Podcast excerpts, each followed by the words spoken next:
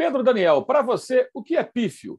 A, a regulação na indústria aqui no, no Brasil, o fair play financeiro que ainda não funciona na prática. Isso é bem pífio para a nossa indústria. O que não é patético? É a aprovação do clube empresa. Né? Acho que acho que essa pode criar uma situação bem interessante de, de desenvolvimento aqui para acho que de todo o segmento, né? com a entrada de recursos.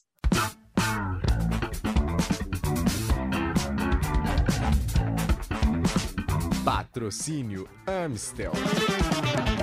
Esse é o Dividida no All Sport. O entrevistado da vez é o Pedro Daniel. O Pedro é diretor de esportes, mídia e entretenimento da Ernest Young e vai conversar com a gente sobre clube empresa, ele já tocou no assunto, gestão esportiva, endividamento dos clubes brasileiros, oh, probleminha antigo que nem todos, a maioria não consegue solucionar. Né?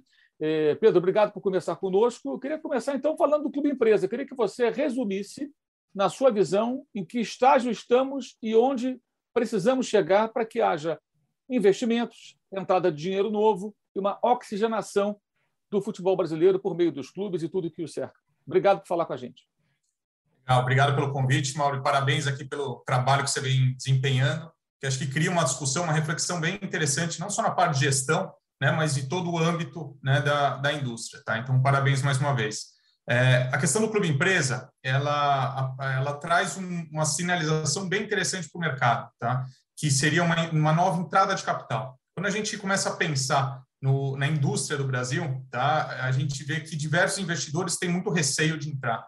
Tá? É só a gente ver que, por exemplo, grandes é, é conglomerados globais né, não estão no Brasil. Isso para para pensar, o Brasil é o maior celeiro de craques do mundo. Então, a gente vê o Manchester City no, no Uruguai, né, nos Estados Unidos, né, entrando com uma parceria na Bolívia, mas não no Brasil. Né? Isso não faz menor sentido, né, olhando de modo prático. Então, é, a questão de segurança jurídica ela é fundamental para a gente trazer a, a, a segurança natural para um, um novo investidor. Então, o clube empresa ele permeia alguns, alguns pontos, alguns pilares, né? Desde a, a questão é, de regulação, né? Que ele provoca esse tipo de situação. Afinal de contas, nenhum investidor entra no mercado que não é regulado, tá? Ele é uma situação de muito risco.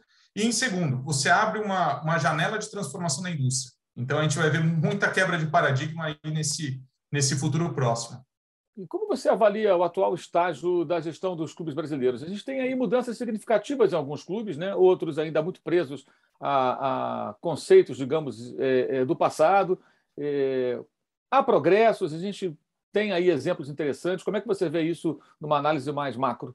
Mauro, a gente está passando por um momento de transformação na indústria, tá? E aí não é só no Brasil, tá? Estou falando de âmbito global. E aqui no Brasil esse processo ele está sendo mais acelerado porque a gente está um pouco mais é, atrasado. Tá? A gente está falando numa indústria que aqui no Brasil ela movimenta aproximadamente 50 bilhões. Né? Então, assim, a gente está falando mais ou menos, né, num cálculo a grosso modo, de 0,7 do PIB. Ou seja, não é uma indústria pequena e sem representatividade. Fora todo o âmbito social e educacional, que acho que não vem ao caso aqui a gente explorar. Né? Então, quando a gente começa a ver essa dimensão e começa a perceber, né, saindo do macro para a prática, que é a performance, né, a gente começa a ver que, de fato, os clubes mais ricos são aqueles que melhor performam. Né? E aí não é só aqui no Brasil. Por isso que eu citei, por exemplo, na Alemanha, a gente sabe que o Bayern vai ganhar é, assim como ganhou nos últimos 10 anos. Né? A gente, se a gente for para a Itália, a Juventus ganhou nos últimos 10 anos, se não me engano, 8 ou 9 títulos. Se a gente for para a Espanha, Barcelona e Real Madrid dominam, e aí nos últimos 20 anos, se eu não me engano, são 16 títulos, 16 ou 17 títulos entre os dois. E aqui no Brasil a gente já começa a ver essa consolidação. Então não existem mais 12 grandes clubes que entram para disputar a competição. Né? E isso é muito mais é, é, relacionado com a questão financeira. Então a gente começa a perceber, seja através do Flamengo, através do Palmeiras, né? cada um no seu modelo, né? modelos completamente distintos, mas que de alguma maneira conseguem converter a questão financeira com a performance. Então não existe mais aquela situação de ah, ah, deu sorte, ah, num campeonato de 38 rodadas isso não acontece. No mata-mata pode acontecer um jogo ou outro, mas em 38 rodadas não acontece. Então a gente começa a perceber isso né, com um mercado mais consolidado. Hoje nós estamos falando é, não mais de cinco grandes clubes que disputam as principais competições. E até no mata-mata, né, Pedro? Você vê o, o a Libertadores é o mata-mata, o Flamengo venceu em 19, o Palmeiras venceu em 20, os dois decidem em 2021, né? E também os dois se revezaram aí ganhando os últimos campeonatos eh, brasileiros em pontos corridos, né? Quer dizer, é, é menos é aleatório, né? né? A coisa está é, mais é, é científica e menos aleatória. Ou seja, quem, quem se organiza tem dinheiro, tem time ganha. Quem não se organiza não tem dinheiro, tem time pior Pode até ganhar, mas circunstancialmente. Agora, é dentro desse contexto de clube-empresa, é, há muito conservadorismo nos clubes brasileiros. Né? O que, que atrapalha mais? Conselheiros, corneteiros, dirigentes que não querem largar o poder. Que, por exemplo, eu entrevistei o Thiago Escuro recentemente, aqui no Dividida, o Thiago, diretor executivo de futebol do Red Bull Bragantino, e fiz a ele uma pergunta que eu já tinha feito numa entrevista anterior, mas que é obrigatória. O pessoal faz essa pergunta. Por que, que a Red Bull foi para o Bragantino, que é um clube do interior de São Paulo, é um clube pequeno, já foi campeão paulista, vice-brasileiro, mas é um clube pequeno, e não, por exemplo, para o Botafogo, que tem mais história, é, muitos jogadores que serviram à seleção brasileira, o time do Garrincha, o time de tantos craques, Newton Santos, mais torcida, é, é um clube de uma capital, e esbarra justamente aí, né? É, dificilmente um clube tradicional, e não é só o Botafogo, não, é, entregaria para uma empresa a gestão total absoluta do, absoluta do futebol. Agora, nós tomamos conta aqui, que é o que faz a, a, a Red Bull nos seus times. Né? Então, eu queria saber de você, o que, que atrapalha mais? Essa cultura antiga? São esses personagens? Para que os clubes tradicionais também tenham injeção de dinheiro, até porque eles precisam disso, que nem a gente precisa de oxigênio para respirar. Muitos estão absolutamente ah. asfixiados. Exato. A gente fala até de é, falência esportiva. Tá? Porque como eles são associação, né, os clubes aqui, em sua grande maioria, a gente está falando de modelo associativo, cria-se uma situação no qual ninguém é responsável, né, ninguém é responsável pessoa física, ou seja, ninguém é responsabilizado, né? Você tem uma situação de poder no, no, sentido não só de visibilidade, mas até no sentido indireto da, da carreira de cada um deles. Então a gente pode ver que é muito comum, né? Políticos que saíram do futebol, né? É, então começa a criar uma situação muito propícia para você não, não criar esse tipo de evolução. Tá? Quando a gente muda para o modelo empresarial, você tem uma questão tributária diferenciada, né? até a aprovação agora do clube empresa. Então, você paga mais imposto. Você disputa a mesma competição, mas você já tem uma desvantagem competitiva. Em segundo, você tem uma responsabilidade do, do dirigente pessoa física, né? como qualquer outra empresa. Né? A, a pessoa física responde pela, pela, pela empresa. Então, você entra no mercado, olha só que injusto, né? Você entra no mercado no qual você paga mais imposto, né? Você tem que manter seus salários em dia, senão você tem problemas muito mais complexos do que, do que os outros, e você não tem uma regulação, ou seja, ele pode gastar mais do que ele arrecada, que não vai acontecer nada. Então, cria-se um cenário totalmente propício para essa manutenção ah, do, do, sistema. Então, quando você fala do modelo associativo, a gente tem trabalhado com diversos clubes, tá? E é de maneira pública, né? É, a gente vê uma mudança de mentalidade. Então, Red Bull, por exemplo, furou fila. Né? Isso está muito claro, né? Já está disputando as primeiras posições é, nas competições. Né? É, se você a gente perceber, o Cuiabá é uma empresa. Né? A partir do momento que o, o seu principal acionista aportar um volume maior, fura fila. Né? Quando eu falo fura fila, é Botafogo, Vasco, Cruzeiro, todos esses clubes que têm um endividamento muito elevado, eles não conseguem investir na, na operação, porque afinal de contas eles têm que pagar o passado. Diferente desses clubes que eu estou citando. O América, que está num processo, o América Mineiro, que está em processo de transformação, também de ordem pública, então, quando a gente começa a ver o Atlético Paranaense, que tem uma estrutura de governança pronta para rece receber capital. Só que eu citei quatro, cinco clubes. Num, num, âmbito aqui de 20 clubes, a gente já começa a perceber que a gente está nesse momento de virada de chave. Quem não acompanhar, de fato, não vai, não vai a performance vai cair, né? É, e como consequência, a gente citou alguns com falência esportiva. Né? É, quando os clubes de futebol procuram vocês da, da Ernest Young, o que, que vocês percebem? Há um desejo de encontrar de fato soluções ou ainda existem aqueles cartolas que procuram vocês querendo, de certa forma, um respaldo por intermédio de uma consultoria feita por uma empresa de prestígio? Tipo, não, nós temos aqui a Ernest com a gente. É, eles realmente querem, digamos assim, bons conselhos de gestão ou eles querem usar a marca da empresa, a credibilidade da empresa, no sentido de falar, não, olha, temos aqui, e de repente não fazem nada daquilo que vocês recomendam. É, existe é, é, esses dois tipos ou a coisa está mudando? É, a partir do momento que teve o case Flamengo, né, a procura foi muito maior, ou seja, eles viram que o caminho é esse, né, de profissionalizar, criar uma estrutura de governança, processo, etc. Né? Então, esse case Flamengo abriu os olhos, apesar de ter demorado um pouco mais a performance do que estava planejado, né, isso de fato foi convertido.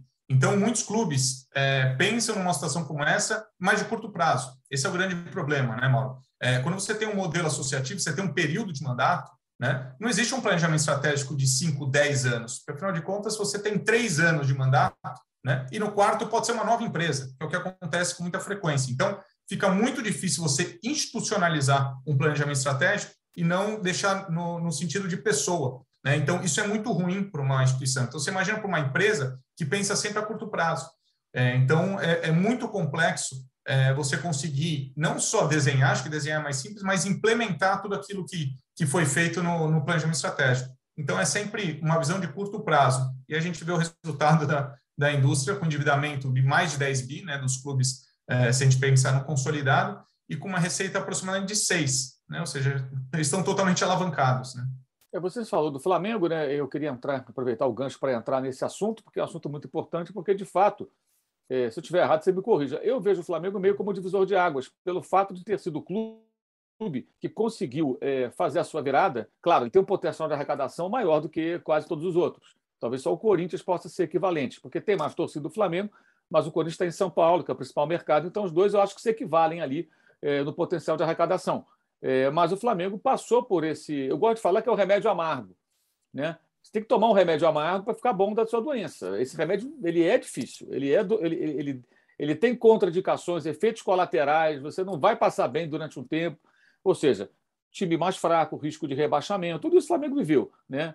É, aí muita gente fala, não, mas o Flamengo tem esse potencial de arrecadação. Bem, mas cada um dentro da sua realidade, talvez levando mais tempo, pudesse tomar o remédio amargo por um período mais longo, talvez não levasse o tempo que o Flamengo levou, mas dá para entrar nos eixos, imagino eu.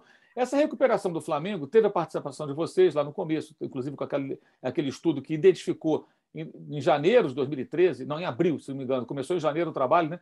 Uma dívida de 750 milhões de reais, que hoje, em valores atualizados, seria algo em torno de 1,2 bilhão de reais. É, eu queria que você falasse um pouco desse processo né? e por que, que só o Flamengo fez, de fato, seguiu essa cartilha. Os outros olham e falam, ah, o Flamengo conseguiu, também quero. Mas a gente não vê isso. O Corinthians acabou de fazer várias contratações desse Campeonato Brasileiro, mesmo com uma dívida batendo na casa de um bilhão e um estádio, que ninguém sabe quanto custou, na verdade. É, Mauro, se a gente pensar, é um pouco cíclico, tá? É, apesar de parecer que o, o, o Flamengo está numa linha mais perene, é, a gente começa a perceber, por exemplo, nos anos 2000, né, o São Paulo era esse grande modelo. Né? A gente viu o São Paulo como o modelo a ser seguido, ele foi tricampeão brasileiro, campeão mundial, Libertadores parecia que estava dominando, né? Até o sentido de soberano, né, que foi, foi levado, foi, foi naquele momento. Se a gente avançar uma década, ou seja, na, na década passada, o Corinthians tinha um caminho muito claro nessa situação. A, a queda dele para a Série B foi talvez a virada de chave para o que ele precisava. Então, a torcida estava preparada para tomar esse remédio amargo que você comentou. Então, o Corinthians fez uma, uma reestruturação. Óbvio, teve a chegada do Ronaldo, que auxiliou e muito né, nessa, nessa alavancagem e também esportivamente a gente viu foi Copa do Brasil, Brasileiro, Libertadores, Mundial. Então, o, o, Corinthians era, principalmente no começo da década passada, era o grande modelo e parecia que ele dominaria. Quando a gente vai para essa, para agora para nossa década, o Flamengo começou essa construção em 2013. Né? Ele viu que é, é, o Flamengo estava basicamente nas páginas policiais, não é nem que estava na página de esportes, muito menos na de economia, estava nas páginas policiais. Então, o processo foi desenhado talvez em três grandes pilares. Tá? O primeiro, a, a recuperação da credibilidade.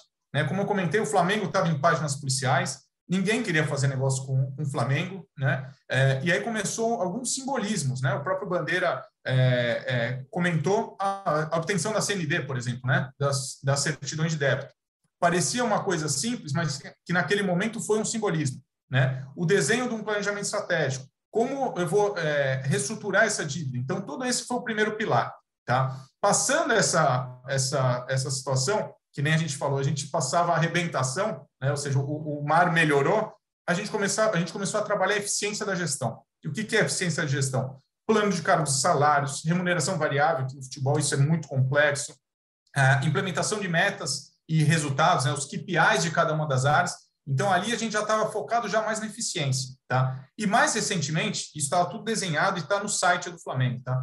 É, e já mais recentemente, um foco mais em inovação e como diversificar a receita. Tá? Acho que talvez o simbolismo mais claro é agora a internacionalização do, do Flamengo, a gente vendo uma situação com um clube de, um clube de Portugal. Tá? Tem outros simbolismos, né? a gente vê a, as plataformas de streaming, né? o que o Flamengo fez com o próprio Campeonato Carioca, como é que ele queria ativar, a discussão atual né? de como quais propriedades comerciais é, o Flamengo tem, e, obviamente, esse do Clube de Portugal. Então, assim, foi todo um desenho que não foi um acaso, não. Ele, ele foi trilhado por duas gestões do Bandeira e agora uma gestão do Landim. Né? Então, qual que é o risco? Tá? O risco é que, é, de alguma maneira, é, ele comece, na verdade, a contratar mais do que ele arrecada, é, colocar salários acima e principalmente fora do período de mandato, antecipação de receita, mas isso não parece, pelo menos no curto prazo, que vai ocorrer no Flamengo. Tá? Então, o que a gente tentou dentro de é, reforma estatutária, de governança interna, é de fato institucionalizar o processo. Então, se for o Bandeira, se for o Landim ou se for o Mauro, né, você tem toda uma, uma situação mais focada de empresa. Tá? É, inclusive, o Flamengo, desde 2015, se não fala a memória, tem no seu estatuto uma espécie de lei de responsabilidade fiscal, né? ou seja, os dirigentes eles eh, podem ser punidos de diferentes formas, dependendo do que eles eventualmente fizerem de ruim para a gestão do clube, ou seja, aquela famosa impunidade que você citou há pouco, né? Ela, em tese, ela não vou dizer que ela não vai acontecer, mas a chance é menor de acontecer porque o clube se protegeu é, desse tipo de coisa, que foi, na verdade, o que mais prejudicou o Flamengo ao longo de toda a sua história, eu diria, ou de boa parte da sua história, como vários clubes é, do futebol brasileiro. Agora, muito se fala sobre dívida. Né? A dívida do Flamengo era muito alta, mas também a arrecadação era muito aquém daquilo que o clube poderia é, gerar. Então, você tinha um cenário realmente desesperador, angustiante. Né? E o clube, de fato, nas páginas policiais. Teve presidente afastado, sendo preso, um escândalo. É, agora, Hoje, quando se discute endividamento, eu noto que entramos numa outra fase que muitos, muitos, muitos torcedores até jornalistas não entendem muito bem. É, se eu estiver errado, você me corrija. Eu vejo da seguinte maneira, até pelas conversas que eu tenho com o César Grafietti, o que eu vejo é o seguinte: o César Grafietti, para quem não sabe, ele é o responsável pela equipe, o chefe da equipe que faz as análises dos balanços dos clubes pelo Itaú BBA. Então, ele é um profundo analista dos balanços dos clubes brasileiros. O importante não é a dívida, o importante é o tamanho da dívida e quanto você pode se endividar. No tempo que eu trabalhei jornalismo de economia, eu aprendi um negócio chamado é, é, capacidade de endividamento das empresas, das pessoas. Né? Ou seja, se eu ganho um salário de 5 mil reais, eu posso fazer um financiamento imobiliário para comprar um apartamento, um empréstimo de X, eu pago lá mil reais por mês, eu vivo com 4 mil, ok. Agora eu não posso ganhar 5 mil reais e, de repente, eu tenho um financiamento de um apartamento que é de 4.500 a prestação, que eu vou conseguir viver com 500 reais para pagar todas as minhas outras despesas. É mais ou menos a situação de muitos clubes, às vezes até pior do que esse cenário hipotético. Né? É, é, eu queria que você falasse um pouco sobre isso, quer dizer, a relação é, arrecadação, endividamento e o estágio dos clubes brasileiros. Quem é que hoje consegue se equilibrar bem nessa balança tão importante para que possa fazer investimentos e cumprir as suas obrigações? É, você falou um ponto importante, Mauro, e acho que o César traz umas reflexões bem, bem legais. A gente trabalha em conjunto em várias frentes, tá, nesse ponto. É, se a gente pensar, Vale do Rio Doce tem um endividamento elevado, a Embraer tem um endividamento extremamente elevado e elas são extremamente geradoras de caixa. Elas, então isso traz com que é, isso faz com que o endividamento está, esteja equalizado, diferente do que a gente vê na realidade dos clubes aqui. Né? Hoje a gente já vê até o clube do bilhão, né? a gente brinca que é, é, o clube do bilhão. Então você tem um Atlético Mineiro, você tem um Cruzeiro, você tem um Botafogo e Vasco que estão muito próximos e o Corinthians também tem, é, tem acelerado esse processo. Então a gente começa a ver clubes que é, têm um endividamento de mais de um bilhão mas que faturam muitas vezes 200, 300 milhões. Né? Então fica uma situação de que o, o, caixa não vai, não vai fechar nunca. Né? Você ainda tem a, a, despesa da operação, né? ou seja, você tem um passivo atrasado, você tem a despesa da operação. Então você vai, no final das contas, é uma bola de neve. Então, como é que você faz para alongar? Foi o que o Flamengo fez. Né? Alongar e, de alguma maneira, travar com que o dirigente não consiga contratar é, fora da realidade. No Flamengo, acho que esse ponto é importante foi criada uma situação de alçada de aprovação. O que é alçada? Ah, o presidente pode contratar até X. Né? Ah, eu, eu quero contratar um atleta que custa 2X. Pô, legal, você precisa da aprovação do conselho ou de algum, ou de algum outro órgão, seja conselho fiscal, né, de acordo com cada, cada clube. Então, o que acontece? Você blinda um pouco a figura do presidente. Então, quando acontece o clube não está bem e a torcida começa a pressionar que precisa de reforço, você não, você não tem esse poder da caneta. Então, isso de alguma maneira protege não só a instituição, como o dirigente. Só que a, a, o que a gente vê aqui com muita frequência é, é o dirigente querendo, de, de, alguma maneira, estar mais próximo da torcida, né? mostrar que ele também está preocupado com a performance esportiva, e a questão da gestão, muitas vezes, deixa para o próximo, né? deixa para o próximo presidente. Então, a gente vê clubes com mais de um bilhão de dívida, e a gente tem que lembrar, né? nenhum clube fatura ainda um bilhão de reais. Né? Então, né, o Flamengo parece ser o mais próximo disso. Né? E eu não citei o Flamengo no caso do, desses endividamentos elevados. Então, é, é, uma situação muito complexa, tá? e só uma regulação mais forte pode fazer com que o futebol brasileiro vire um pouco essa chave, não só em termos de responsabilidade do dirigente, mas principalmente das travas que o fair play financeiro é, poderia e deveria trazer é, nessa indústria. É, você citou Embraer, Vale do Rio Doce. Eu queria traçar um outro paralelo para tentar ver se, a gente tá, se eu estou entendendo bem e talvez fazer com que as pessoas entendam melhor. Quando uma empresa compra um maquinário e vai no BNDES e faz um financiamento, né, e vai pagar aquilo em tantos anos, ela está se preparando, uma indústria, por exemplo, né? ela compra uma máquina nova, máquinas novas, para que ela possa produzir mais e possa, lógico, aumentar também a sua, a, a sua produção, as suas vendas e a sua receita. Aumentando a sua receita, ela consegue pagar é, é, esse financiamento. Depois de um determinado período, ele já quitou, ele tem a máquina e, de repente, gerou até mais empregos. Né? Então, todos é saem ganhando. Isso quando é feito bem, de forma planejada, estudada, é, medindo o mercado. Os clubes de futebol, na hora de contratar um jogador, não deveriam ser, agir de forma parecida se eles fossem realmente bem geridos? Ou seja, eu preciso de um camisa 10, eu identifiquei esse jogador, eu vou comprar esse jogador, mas ele é caro. Mas eu vou pagar parcelado, vou fazer aqui X parcelas, vou pagar, porque ninguém compra à vista, nem o Real Madrid compra à vista. Né? Você fala, ah, não, é tantos milhões. Não chega ali um cheque ali assinado ali, é, é, é, não sei quantos milhões. Nem faz sentido muitas vezes. É, né? Nem faz sentido. Sempre são pagamentos feitos paulatinamente. Os clubes até usam muito como crédito, né? Olha, eu tenho isso aqui para receber do Real Madrid, então eu consigo contratar outro jogador porque eu tenho dinheiro a receber. É, é, não seria mais ou menos esse o cenário ideal? Ou seja, os clubes, quando contratarem, não, não fazendo na loucura, mas sabendo, como, quem, como uma indústria que adquire um equipamento novo. Eu vou trazer esse jogador, ele é um investimento alto, mas eu já estudei, já vi o perfil, já sei que ele se encaixa no meu time, é a peça que falta para minha engrenagem funcionar. É, é, não seria esse o mundo ideal, digamos assim? Que curioso o seu paralelo, tá, Mauro? Se a gente pensar que uma contratação de atleta pode ser correlacionado com uma, uma, uma compra de um maquinário, é, parece utópico, tá? Mas indo para o modo prático, e a gente tem levado isso para muitos clubes, cada contratação é um projeto novo.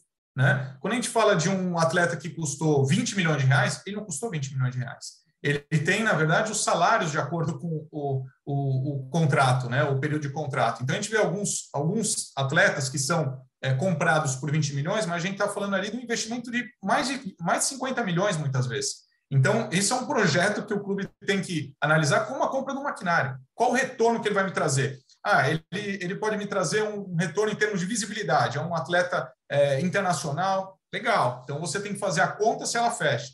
Ah, não, esse cara é totalmente voltado para performance. Né? Pô, legal. Como é que eu faço, então, para valorizar até outros atletas que podem ser valorizados através desse? Então, assim, em caso prático, para usar um exemplo, o Atlético Mineiro contratou o Nátio. O Nátio, provavelmente, né, pela idade, não é um, um, atleta que deve ser revendido uma, por um valor muito elevado. Mas, de alguma maneira, ele consegue é, é, valorizar os atletas que jogam com ele. Né? Por quê? Por, por sempre ter uma performance muito acima da, do padrão. Né? Agora, quando a gente começa a, a perceber que isso vira a regra e não a exceção, aí sim começa a situação de vários projetos que são comprados, vários maquinários, e você não tem nem mão de obra para utilizar aquilo, né, para executar. Então, é, a gente vê é exatamente a bola de neve que eu comentei lá atrás, são esses períodos de contrato que os atletas assinam, e aí fica fora do período de mandato, o dirigente não está nem um pouco preocupado, afinal de contas não é ele que vai pagar a conta, né? E a instituição entra nesse, nesse rolo. Tá? Esse é o problema, não, não ter a visão de projeto para cada contratação. Em dia de Comebol Libertadores, nenhuma diferença importa. Todos estão unidos pela mesma paixão e prontos para celebrar com a Amstel. Amstel, patrocinadora oficial da Comebol Libertadores. Todo mundo é bem-vindo. Beba com moderação. O Daniel Alves foi mais ou menos uma máquina que não se encaixou na indústria de São Paulo, né? Porque custou muito dinheiro, não em pagamento de multa rescisória, mas era uma remuneração elevada. Um atleta de um nível internacional, evidentemente. É, teve até um bom desempenho em dado momento, mas a coisa desalinhou justamente porque as prestações não estavam sendo pagas, digamos assim, né? É, é, na época que o Daniel Alves foi contratado, algo que foi dito foi que haveria parceiros e tudo mais. Isso também é muito comum ainda no futebol brasileiro, né? Ou seja, o clube contrata contando, é, é, contando com possíveis parcerias, com possíveis patrocinadores que você não sabe se vai ter. E no caso específico, eles não vieram, pelo menos no volume que o São Paulo esperava, gerando aí um, um, uma falta de sintonia, falta de pagamentos, e o jogador foi embora. Né? É, não é impressionante que isso aconteça ainda em 2021, quase 2022? A gente poderia ficar aqui esse programa inteiro lembrando de casos como esse né? Porque não foi o Daniel Alves, né? A gente tem aí é, 10, 20, 50 casos que a gente pode aqui é, aprofundar, né? A verdade é que muitas vezes é, isso é jogado para a torcida, né? Afinal de, de contas, o Daniel, o Daniel, Alves é uma grande estrela internacional, né? O atleta mais vitorioso, né? Com mais títulos né? na história do futebol, né? Isso, isso que trazem do Daniel Alves, né? Ganhou um campeonato paulista, né? Ou seja, tirou o clube da fila Então parece que está tudo bem, até o, o, momento que o parceiro não está mais bancando ele, né? Ou que a performance comece a cair, né? Então esse é o tipo de situação clássica, né? Que a gente sabe que não vai dar certo. Eh, Pedro, é, é, além da austeridade, corte de custos, renegociação de dívidas, né, os clubes, para poderem se recuperar, precisam trazer o chamado dinheiro novo. Você até é, ilustrou aí alguns casos no episódio do Flamengo. Ou seja, ampliar as receitas. Né? É, com o momento crítico da pandemia sendo superado, a gente já vive agora um momento em que é, a economia começa a ser reativada em segmentos que estavam parados, o próprio futebol volta a receber público por conta da, da vacinação e tudo mais. Né? É, as chances de um processo como esse avançar, elas já são, digamos, mais aceitáveis, porque de fato nós vivemos aí o último ano e meio aproximadamente em que é, até as iniciativas, por melhor que elas pudessem ser, melhores que elas pudessem ser, era muito difícil, né? Porque com a pandemia tudo ficou, na verdade, tentando sobreviver, né? Vários segmentos da economia tentando seguir em frente, não podendo projetar crescimento, recuperação e tudo mais. Esse cenário agora, nesse final de 2021, já é mais favorável? Você já vê com possibilidades mais concretas de recuperação? É, se a gente pensar, a pandemia ela não afetou uma indústria ou uma região, né? Ela foi no âmbito global e basicamente em todas as indústrias. Né? Então a gente, a gente identificou uma queda de liquidez, tá? E aí não é, não é só no futebol, tá? Mas mantendo aqui no futebol, é, você teve um impacto direto, você citou bem a questão de bilheteria, algumas vezes o sócio torcedor, que é muito atrelado à, à bilheteria, e até a queda né, do, do poder de consumo da população, né, como um todo, né, né, nessa crise. Mas você teve os impactos indiretos. Afinal de contas, os clubes compradores né, de, de atletas aqui no Brasil, principalmente, eles também sofreram. Então, a gente pode ver um volume de, de transferência de atletas muito abaixo da média que ocorria em anos anteriores. Tá? Então, isso também afetou os clubes brasileiros. Então, quando, eles, quando a gente vê que os clubes brasileiros começam a, a voltar para a normalidade, o ponto é que eles já sofreram bastante. Transferindo para a pessoa física, Mauro, é, quem é rico, ou seja, quem tem muito recurso, sofre menos na pandemia, né? porque tem recursos para isso. É, quem está mais vulnerável é que mais sofre. Tá? E aí, trazendo esse paralelo para os clubes, quem já estava alavancado, mais vulnerável, sofre muito mais. Porque no final das contas, ele já não tinha liquidez num mercado com menos volume financeiro, ele é o que mais sofre. E aí a gente começa a perceber que a discrepância aumenta. Ou seja, principalmente Flamengo e Palmeiras, para usar os dois exemplos que a gente tem usado aqui, né, eles se distanciaram. Né? Isso fica muito claro na, não só no nível de contratação, mas de elenco entre eles, a não ser alguns clubes que se alavancam com dinheiro vindo de fora. Tá? Aí sim a gente cria uma situação diferente e no qual aqui no Brasil a gente ainda não tem uma regulação que iniba, proíba ou, de alguma maneira, é, regule isso. Qual o modelo que você acha mais adequado para o fair play financeiro aqui no país? O modelo europeu ou o tropicalizado, digamos assim, com adaptações que são, sejam eventualmente mais compatíveis com a nossa realidade? Mauro, no meu entendimento, o modelo preventivo é o que mais funciona. Tá? O que é o preventivo? Que você, na verdade, é, é, apresente seu DRE, seu orçamento para o ano, e que essa entidade possa acompanhar, monitorar por quê? Porque quando você tem essa visão de passado e até onde você pode chegar, você trava esse tipo de contratação. Ou seja, um clube que fatura 100 milhões de reais, tá? Ele faturou nos últimos dois anos 100 milhões de reais, tá? Só para a gente dar esse exemplo. Ele tem essa média. No outro ano, a gente, na verdade, desmembra todas as receitas e as despesas e fala assim, cara, você não vai faturar 400, né? Você faturou 100 nos últimos anos, né? Você tem uma média, né? Uma linha do qual você pode até 150, você pode reduzir. E em cima disso, você pode contratar ou não, senão não é feito o registro. Tá? Isso acontece em alguns países. Ah, não, eu quero contratar um atleta que vai me custar 50 milhões no ano. Meu amigo, você não vai honrar, então você não registra, você não é contratado, a não ser que você demonstre a sua receita. Por exemplo, ah, estou com uma venda de atleta que vai cair em junho, que é, é de 100 milhões. Pô, legal. Então faz sentido dentro da sua provisão. Senão você não contrata.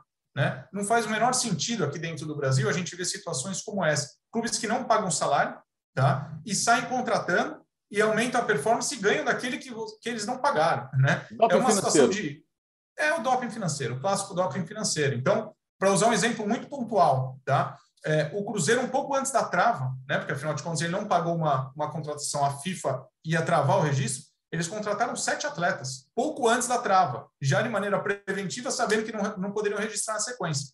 Qual a lógica disso? Estou falando como indústria, tá? Qual a lógica disso de que sete novos contratados, que também não vão receber, né, me parece claro, porque afinal de contas os outros não receberam, podem ser registrados e contratados.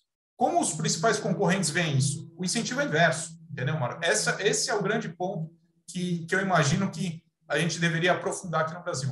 É, muitos torcedores até não entendem até hoje o fair play financeiro, né? Acham que o fair play vai proibir de contratar. Não, vai proibir que você faça contratações que você comprovadamente não pode honrar. Né? Para ficar no exemplo do maquinário lá do BNDES, né? Pelo menos em tese, se eu tentar comprar um maquinário para uma empresa e não provar para o BNDES que eu tenho condições de, de, de, honrar os compromissos que estaria assumindo ao contrair aquele empréstimo, o banco não vai liberar, o Banco de Fomento do, do Federal, ele não vai liberar o dinheiro para mim.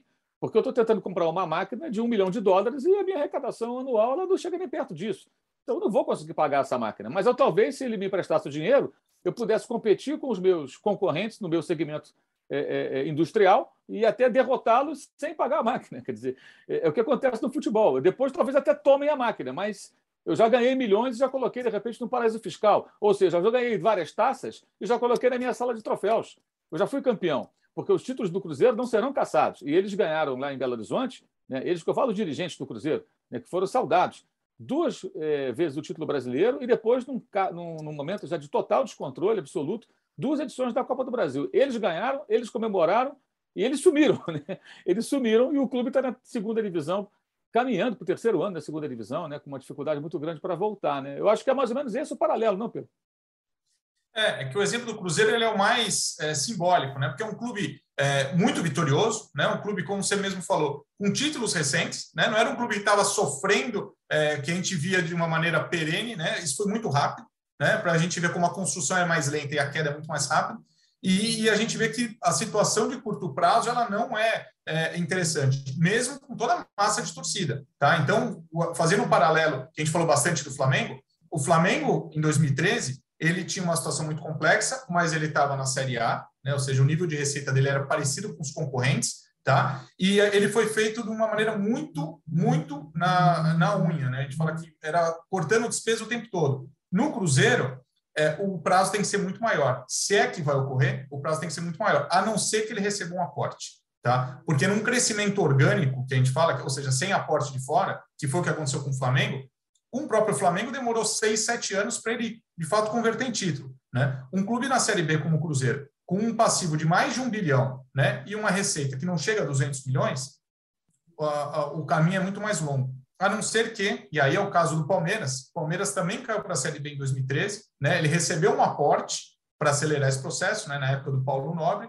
Na sequência, ele, ele inaugurou, né, ou reinaugurou a Arena, né, que também alavancou muito suas receitas, e logo na sequência, um novo patrocinador, que foi a Crefisa, que entrou com um volume financeiro interessante. Então, o, a curva do Palmeiras foi muito mais rápida. Né? Então, o Palmeiras também começou em 2013, mas em 2016 a gente já via ele disputando todos os títulos, já na, na, na ponta. Então, o Flamengo demorou mais. Então, para o Cruzeiro, num crescimento orgânico, nós estamos falando aí de tranquilamente de 10 anos para ele poder voltar para uma linha que ele estava. Ah, acho que é a única maneira para o Cruzeiro e pela história dele é um crescimento inorgânico, é um aporte que é o que o Cruzeiro, a gestão do Flamengo tem feito, do, do Cruzeiro tem feito. Né? A SAF, que é a única maneira de, de receber um aporte numa visão atual. Tá? Então, esse é o único caminho do Cruzeiro, é, no meu entendimento.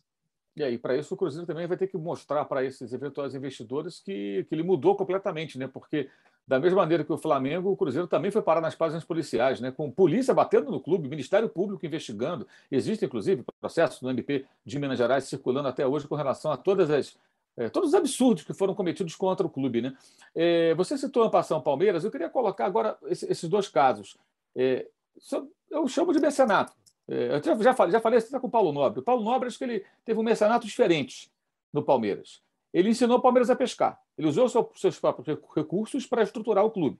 Ele emprestou dinheiro, oxigenou o clube no momento de dificuldade, que você lembrou, foi até rebaixado.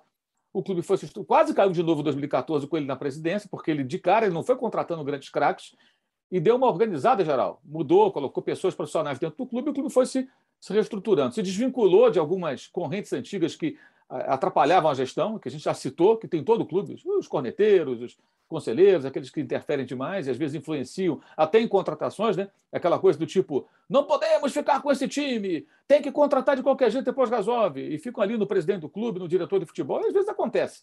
Vai lá e contrata. É, e aí o Palmeiras foi se reerguendo. E muita gente confunde a situação com a casa da Crefisa. A Crefisa põe é, anualmente muito dinheiro do Palmeiras, é mais do que o mercado pratica, isso é evidente. A Crefisa sabe disso, né? Ah, no caso, é, os donos da Crefisa, né? a Crefisa e a FAN, que são as empresas que patrocinam o Palmeiras, que são do, do, do, do mesmo casal, digamos ali, da Pereira e o marido dela, José. É, mas, no caso, é, eu vejo como um modelo. E tem o do Atlético agora, que é diferente. O Atlético ele, ele não está se estruturando para depois investir no time. Ele está fazendo tudo ao mesmo tempo agora, como diria a música. Ou seja, a dívida está crescendo, o time está mais forte, está construindo estádio. É, queria que você falasse um pouquinho desses dois casos. Né? O Palmeiras tem dependência da Crefisa? Ou o Palmeiras, se a Crefisa fosse embora amanhã, o que não vai acontecer, a Leila deve ser a nova presidente, ou o Palmeiras não depende da Crefisa, como as pessoas imaginam. E o Atlético? Tem como dar certo essa, essa, esse projeto tão é, ousado, com, atacando em várias frentes, com dinheiro que não é do clube, com uma receita no ano passado de 140 milhões de, de reais? É, Mauro, não existe uma receita de bolo.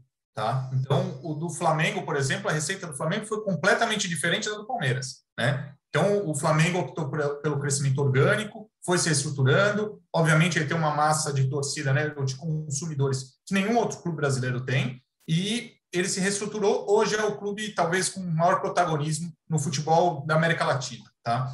No caso do Palmeiras, é, ele, ele fez, esse, na verdade, a gente viu o aporte do Paulo Nobre, depois o aporte do, como você bem disse, né, acima dos valores de mercado, mas hoje o Palmeiras não é dependente de uma única fonte de receita. Talvez num gráfico de pizza, né, imaginando cada fonte de receita, o do Palmeiras ela é a mais equilibrada que, que tem, porque ele arrecada muito de bilheteria, ele tem seus contratos de, é, televisivos, né, o direito de transmissão é, bem elevados, e tem um patrocínio que também é, é, interessante. Fora a venda de atletas, que também sempre é uma fonte que, é, que o clube consegue se alavancar. Então, o Palmeiras, a gente até, é, é, até com o próprio César, né, dentro de um, grupo que nós temos, é, a gente discute bastante o seguinte: ele consegue é, negociar de maneira mais agressiva com cada um deles. Por quê? Porque se ele perder um, ele não vai passar fome, né? Já os clubes que são muito dependentes de uma fonte de receita, por exemplo, o direito de transmissão, né? Se ele é muito dependente, ele não tem o que fazer se o, o, o detentor pressionar ou apertar mais, você é obrigado a ceder. É aquela empresa que tem um grande cliente. Se o cliente fala, pô, amanhã eu vou começar a pagar é, só 80% do contrato, você não tem como falar não, porque senão você vai quebrar a empresa. Então, é, isso aconteceu. Agora, no caso do Atlético, ele tem percorrido um caminho muito parecido com o do Palmeiras. Tá? Guardadas as proporções, ele visa a inauguração da arena, tá? então ele, ele precisa ter um time competitivo para ser atrativo para a nova arena ele tem uma situação no qual ele já apresentou o planejamento, né? ele fez o Galo Business Day para apresentar qual seria é, o projeto né, de não só de alavanca de receita, mas como pagar os investimentos que ele tem recebido, né, principalmente dos, dos 4 R's. Tá? E se vai dar certo ou não, Mauro, é uma coisa que a gente não tem como responder, né? Mas, de alguma maneira, esse, essa foi a receita que o, o Atlético Mineiro tem utilizado. É, eu acho que ela é menos é, agressiva e, e talvez é, é, talvez menos alavancada do que a gente vê, por exemplo, do Corinthians nesse momento, tá? Que também está com nível de contratação, tem um passivo muito elevado, um perfil diferente do passivo do, do Atlético, que a gente sabe como como mecenas, como você bem falou, e esse termo ele não é pejorativo, né? O, o, o mecenas é aquele que de fato, né, tem, tem investido no clube, né, os quatro R's principalmente, e o clube não tem uma taxa de juros muito elevada, diferente do que a gente vê, por isso eu citei Corinthians, mas o próprio Vasco, agora com uma redução, né, pensando em Série B, o Cruzeiro, então, que a gente citou bastante, o Botafogo, que é um outro clube também com uma dificuldade muito grande né, pelo perfil do passivo. Então, assim, é, eu acredito que do Atlético é possível sim dar certo, tá? Contando que ele vai ter uma alavancagem de performance, isso já é muito claro, né? Ele já jogou semifinal de Libertadores, está na semifinal da Copa do Brasil, lidera o Campeonato Brasileiro, né? E ao mesmo tempo, com a inauguração da arena, ele vai ter outras fontes de receita que ele nunca teve, né? Seja camarotes, seja ativações, seja até grandes eventos na, na arena. Então, ele, ele tende a ser, a ser um case de sucesso, e eu espero que seja. Né? Afinal de contas, a nossa indústria precisa disso. É, vocês também fizeram é, é, parte desse planejamento, junto com o Atlético também lá atrás, né? ainda quando o presidente ainda era o Sete Câmara, não? Exato, a exato. A gente entrou lá com... Isso, isso. A gente entrou com o Sérgio Sete Câmara e, na sequência, com, com o Sérgio, a gente fez um trabalho de reestruturação é, junto com os próprios 4 ec não só com a instituição, mas com os próprios investidores. Tá? Então, é, ousa dizer que ela é uma receita, por isso que eu falei, ela é menos alavancada do que de alguns concorrentes. Tá? E a performance já veio até no curto prazo. Agora, Pedro, o caso do Palmeiras, até, até uma coisa que eu acho que é interessante é, é, frisar, né? É, hoje a Crefisa ela, ela põe por ano cerca de 100 milhões. O clube teve uma arrecadação no passado em torno de 600, ou seja, um sexto aproximadamente. Né? A conta que eu faço é o seguinte: se amanhã a Crefisa saísse, não vai acontecer, repito, óbvio que não, pelo menos nesse momento, é, o Palmeiras perderia 100 milhões da sua receita. É, ele poderia conseguir outro, com outros patrocinadores, digamos 35, 40. No final seria mais ou menos 10%. Né? Eu acho que esse, a, a grosso modo, né? de tudo que o Palmeiras arrecadou no ano passado, para usar o exemplo mais recente. Claro que pode ter uma arrecadação maior ou menor de acordo com desempenho, com venda de atletas. O Palmeiras também tem o sócio torcedor, que é muito valioso para o clube, né, que agora vai, evidentemente, voltar a crescer. A tendência é essa com a volta do público aos estádios. Né, mas é, é, é a Crefisa ela é importante, mas na, na linha do que você falou, né, ela é, é, não é um balão de oxigênio para o Palmeiras respirar. O Palmeiras ele se transformou num clube autossustentável que fica com mais com a Crefisa, é um luxo, né? mas sem ela também teria condições de ser um clube financeiramente equilibrado, não? Hein, Mauro, que os outros clubes procurem suas crefisas, né? Essa é a grande verdade. Né? Mas é, ele, ele, realmente não é mais dependente. Tá? Ele foi num determinado momento, como foi dependente do, do ex-presidente, né, do, do Paulo Nobre, tá? mas a partir do momento da reinauguração da Arena, e aí até da renegociação dos direitos de transmissão, né? o, o Palmeiras vendeu os direitos de TV fechada para um, um outro detentor. Né? Criou-se uma outra situação. Né? Ele recebeu é, um contrato interessante como os outros também, né? É, que era maior do que ele receberia da, de quem ele já, já tinha contrato anterior. Você, a gente viu a entrada da Crefisa, que de fato alavancou, e algumas vendas de atleta, né? A gente viu Gabriel Jesus. Existem algumas situações muito propícias e até esse, esse novo é, esse novo momento do, do clube que com premiação alta, né? Copa do Brasil, Libertadores, jogando o Mundial, né? Isso tudo traz uma segurança, um conforto, até para uma possível venda de um atleta, né? Afinal de contas, o perfil do atleta mudou, né? Do Palmeiras, né? São atletas mais jovens, com potencial de venda, que traz uma segurança, um conforto para o Palmeiras, pelo menos no curto prazo. Tá? Então, ainda vai ter eleição agora, né? mas tudo parece encaminhar. Afinal de contas, se tiver um candidato único, fica ainda mais, mais fácil né? de, de, de, de lembrar. Então, no final das contas, eu não imagino que no curto prazo o Palmeiras é, perca seu protagonismo junto com o Flamengo. O Pedro, no Brasil, os direitos de transmissão dos jogos do Brasileirão são negociados individualmente, né? desde a implosão do Clube dos 13. É, o que você acredita que nós teríamos se, se negociasse em bloco, em conjunto, e por gente capacitada, como nas principais ligas, né? já que aqui no Brasil os clubes negociam e, claro, quando houve essa implosão do Clube dos 13, cada um por si, o Corinthians e o Flamengo com mais torcida conseguiram acordos mais favoráveis, criando um abismo aí entre eh, algumas equipes da Série A e principalmente esses dois, o São Paulo um pouco abaixo. Como nós teríamos, o que, que seria hoje, na sua opinião, esse bolo se eles fossem em grupo negociar com os interessados na, nos direitos de transmissão da Série A? Existe uma confusão de conceito é, que é, aqui no, no Brasil a gente ainda não chegou no ponto, que é qual é o produto? O produto é o clube ou o produto é a competição? Né? É, nós, aqui no Brasil, nós compramos a La Liga, nós compramos a Champions League, nós compramos a Bundesliga, a Premier, né? ou seja, nós compramos a competição. Tá? É, aqui no Brasil, a gente quer vender o clube, tá? mas o clube tem um teto né? e você desvaloriza a própria competição.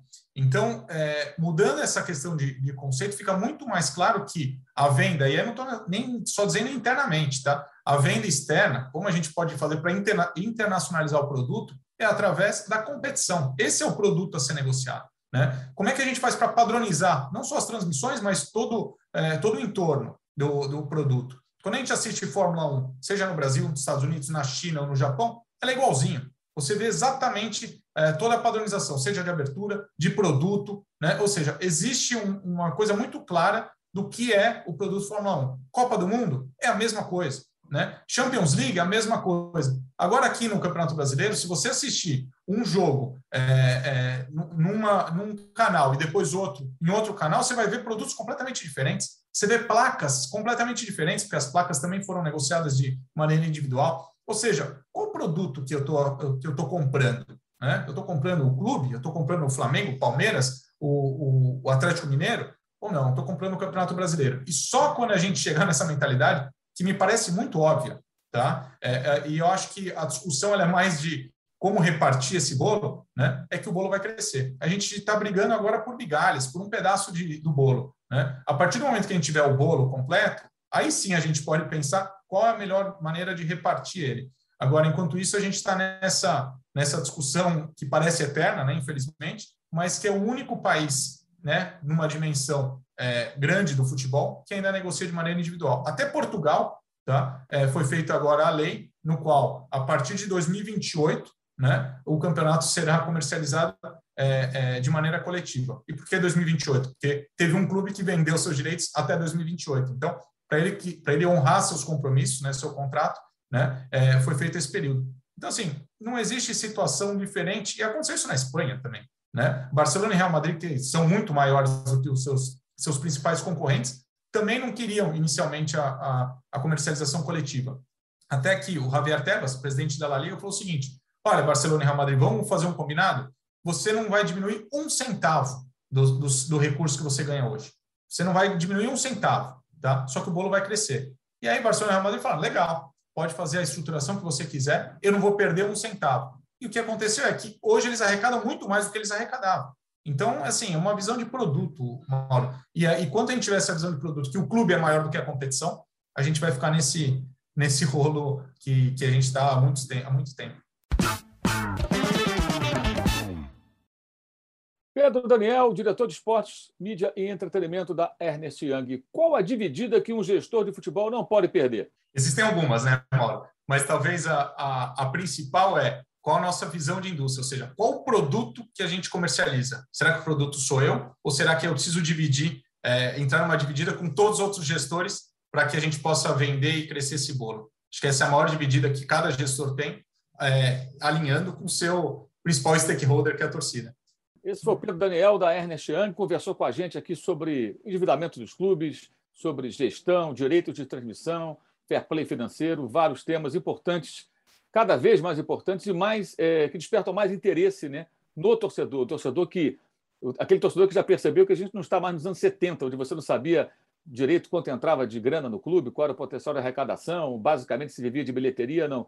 O mundo mudou e cada vez mais as pessoas se interessam pelo tema e o Pedro, tem certeza, ajudou a muitos a entender um pouco melhor esse cenário. Pedro, muito obrigado pela sua entrevista. Eu agradeço, Mauro. Parabéns mais uma vez aqui pelo, pelo trabalho e acho que eu estou muito empolgado por participar desse momento de transformação. Tá? A, gente, a gente, de fato, tem participado, é, e você também é uma das pessoas, um desses protagonistas, tá? desse momento de transformação da indústria. Tá? É, é, imagino que muitos profissionais vão participar e estou muito feliz de, de, conseguir contribuir junto com diversos stakeholders que acho que uma mentalidade muito mais profissional do que a que a gente tinha na década de 70, como você comentou. Legal. Esse foi o Pedro Daniel. Obrigado a você que acompanhou e até o próximo Dividida no All Sport. Valeu e saudações.